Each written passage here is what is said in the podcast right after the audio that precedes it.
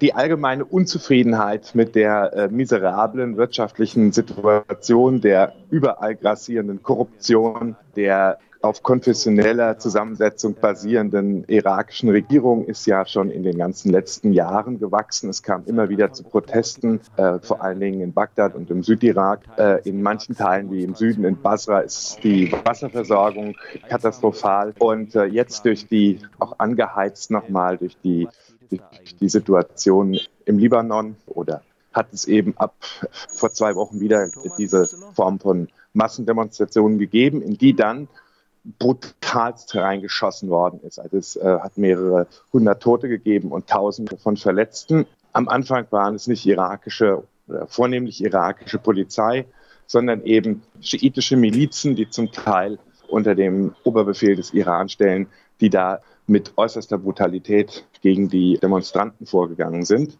was dann wiederum zu noch mehr Unmut äh, geführt hat und eben äh, diesen Demonstrationen jetzt einen, einen ganz starken sozusagen Spin gegen die Einmischung des Irans in innerirakische Politik gibt. Und interessant ist eben, dass sie nicht nur in Bagdad stattfinden, hm. sondern ähm, im Süden des sondern im Süden des Irak, also in Städten wie Kerbala, Basra, Nasriya, also den äh, schiitischen Hochburgen sozusagen des Irak.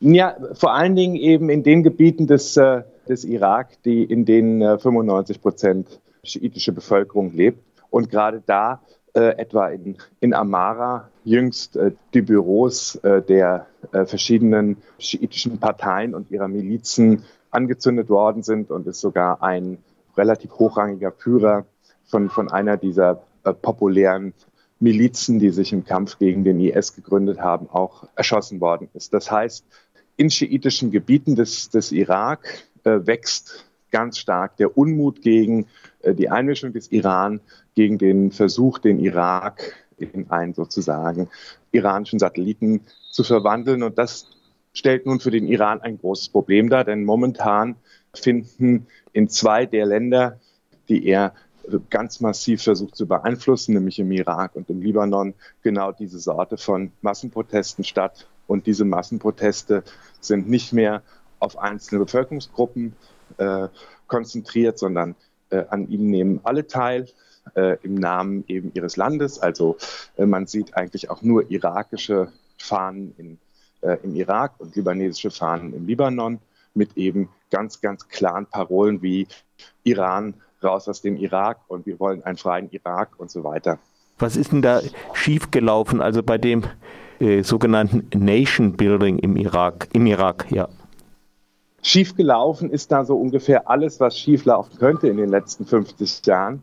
Aber bis 2003, also bis Saddam Hussein gestürzt worden ist, hat sich die herrschende Baas-Partei im Irak eben ganz, ganz stark auf die Gruppe der, der sunnitischen Araber gestützt, die insgesamt keine 25 Prozent der Bevölkerung ausmachen.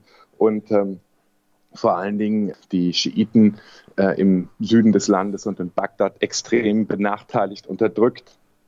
Zum Teil auch brutalst, brutalsten Maßnahmen ist sie gegen sie vorgegangen und genauso gegen die Kurden im Norden des Landes. Und nach 2003 haben eben vor allen Dingen schiitische Politiker diese konfessionalisierte Stimmung im Irak übernommen und versucht, äh, die Schiiten gegen die Sunniten zu stärken, sodass ähnlich wie in anderen Ländern der Region verschiedene soziale und politische Konflikte sich ganz enorm konfessionalisiert haben. Also Sunniten versus Schiiten versus Kurden, egal ob das oder in Syrien äh, Sunniten versus Alawiten und Christen.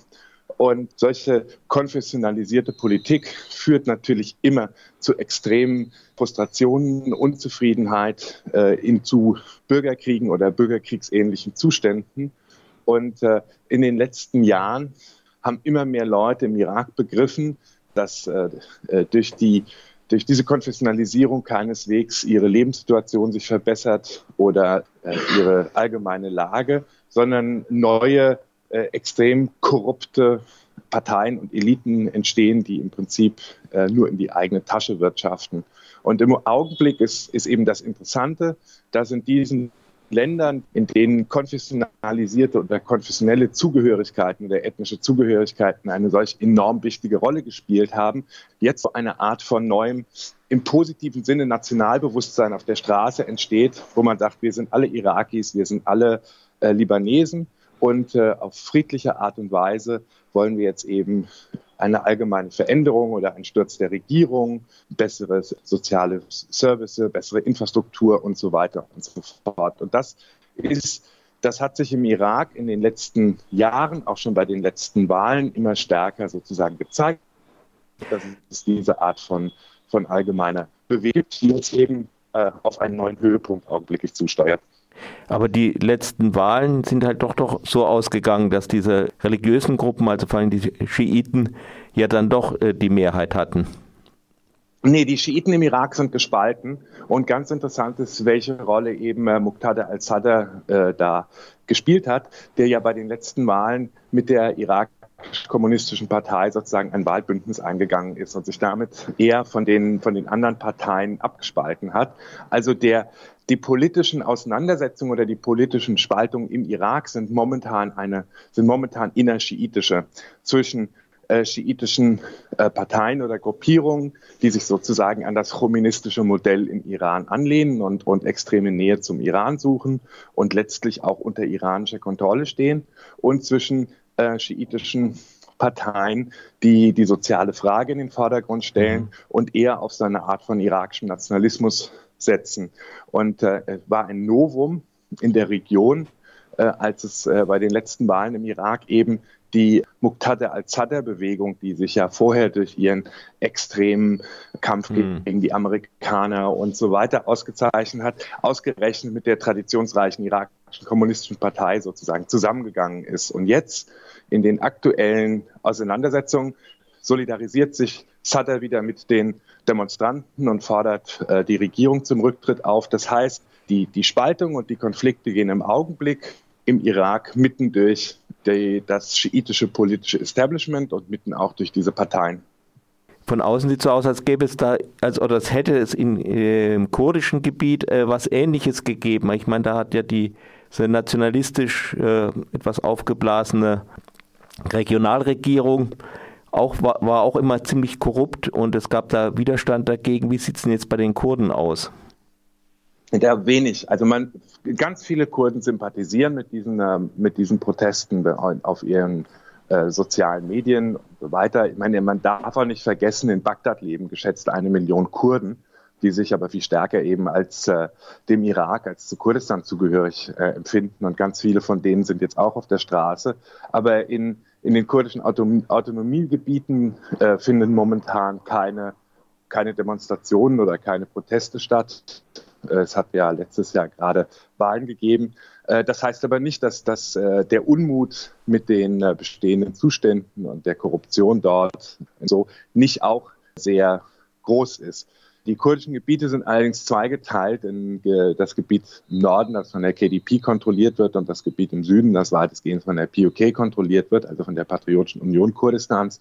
Im Süden kommt es immer wieder zu Demonstrationen teilweise auch gewalttätigen. Im Norden eher nicht, weil die kurdisch-demokratische Partei doch mit relativ harter Hand regiert und man in Zille-Manier weiß, dass solange in Erbil das nicht äh, zu Massenprotesten oder, oder Ähnlichem kommt, äh, wenig, es wenig Chancen auf Veränderungen gibt.